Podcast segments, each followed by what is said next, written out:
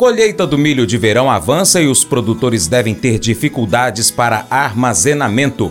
Você já está acompanhando a gente pelo Spotify, Deezer, TuneIn, iTunes, SoundCloud, Google Podcast, aplicativo de áudio de podcast. Pesquisa aí Paracatu Rural, a gente está em vários deles. Vou ficar esperando você. Mercado Agrícola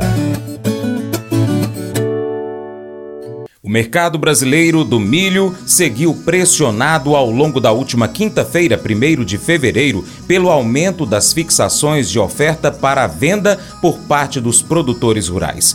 O ritmo de comercialização tende a seguir calmo, com consumidores apostando em preços mais baixos para este cereal. No cenário internacional, a Bolsa de Chicago estende as perdas da última sessão aguardando o resultado das vendas líquidas semanais norte-americanas do milho. Mercado brasileiro do milho teve mais um dia de preços estáveis, a mais baixos, na última quarta-feira, 31 de janeiro. A calmaria voltou a ser característica do ritmo de negócios, com a boa oferta presente em muitas praças, mantendo as cotações sob pressão.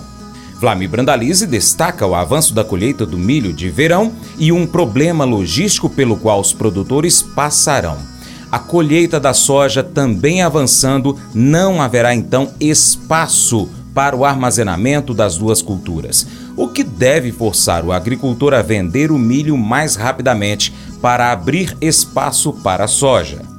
O mercado do milho segue também com leve pressão de alta lá em Chicago, mas ainda todo abaixo dos 5 dólares o bucho. Não tem conseguido evoluir muito, e justamente em função de que continua ainda um gargalo importante lá no, na logística dos Estados Unidos, que é o, a saída do, do milho ali pelo canal do Panamá, né? Que o milho seria com destino à, à Ásia principalmente. Então, esse é um problema ainda que continua e vai continuar por muito tempo tempo, né? Então essa é uma situação um pouco mais complicada para os americanos e o mercado está de olho nisso, né? Então essa é a situação. O mercado de Chicago segue aí perto de 4,5 ou 4,80, 4,90, não consegue ir aos 5 e também está tentando não cair muito abaixo dos 4,50. Aqui no mercado brasileiro, os olhos estão voltados para exportação. Muita gente acreditando aí que possa andar fechar perto de 5 milhões de toneladas no mês de janeiro. Próxima semana vamos ver os números do CSEX. Até a semana passada tinha quase 4,6 milhões de toneladas embarcadas. Segue grande, segue como um grande produto do Brasil também o milho. E no mercado interno, colheita da safra de verão vai evoluindo ainda de maneira lenta. Temos aí pouco mais de 15% do milho colhido, é, sendo que o Rio Grande do Sul na frente, de 25 a 30 já, e o restante começando a colher num ritmo melhor agora. Mas devendo ganhar ritmo aí depois do dia 10 de fevereiro, vamos ver as máquinas colhendo mais milho. Algumas regiões, como no sul do Brasil, o milho vai ficando para depois da soja, né? Também tem essa questão, porque muitos armazéns, quando começa o pico da soja, ele acaba não recebendo no milho ao mesmo tempo. Ainda temos esse problema, é um gargalo da nossa logística de produtor para os armazéns. É, plantio da safrinha segue fluindo bem. Hoje dá para se apontar aí que já mais de 10 para 15% da safrinha está plantada, é, caminhando em ritmo normal, aí o produtor acabou colhendo mais cedo a soja, tem essas áreas estão entrando. As lavouras estão indo dentro da normalidade, agora chuvas caindo em ritmo praticamente normal sobre as regiões da safrinha do milho e vamos ver aí como é que vai andar para frente. Condições melhoraram, até algumas lavouras estavam sofrendo com pragas aí nas semanas anteriores, agora começaram a melhorar de condições. E a safra de verão vai, colher, vai ser colhida e segue com previsão de 25 milhões de toneladas dessa primeira safra. Mercado do milho segue nos portos aí com mais interesse do grão para a posição de agosto, setembro em diante. Hoje indicados aí nos portos de 57,50 a 59 reais aí para o segundo semestre, sem grande pressão de venda de milho nesse momento aí.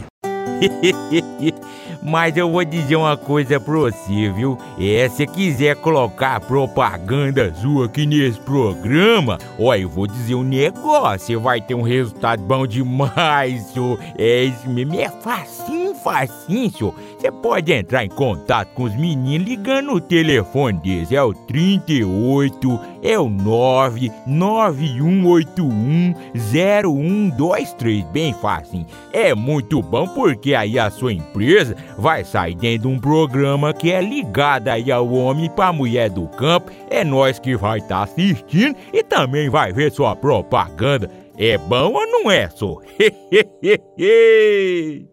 Nós não dizemos a palavra milagre com muita frequência, né?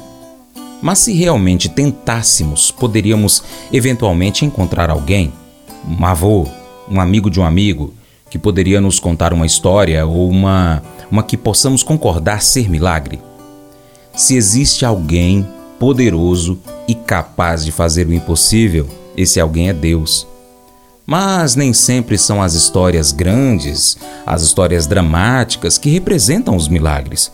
O poder de Deus também se manifesta naquelas pequenas coisas. Vamos fazer o seguinte: vou te fazer um desafio. Passe as próximas 24 horas com seus olhos bem abertos.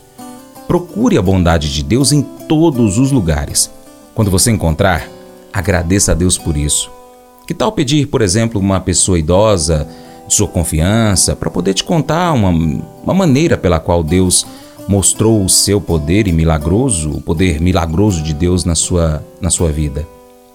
Vamos fazer assim?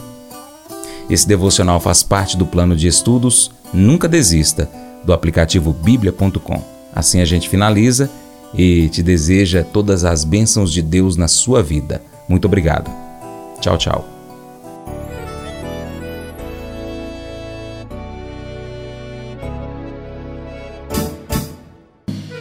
Acordo de manhã para prosear no mundo do campo, as notícias escutar. Vem com a gente em toda a região com o seu programa Paracatu Rural. Tem notícias, informação e o mais importante, sua participação. Programa Paracatu Rural. Programa Paracatu Rural.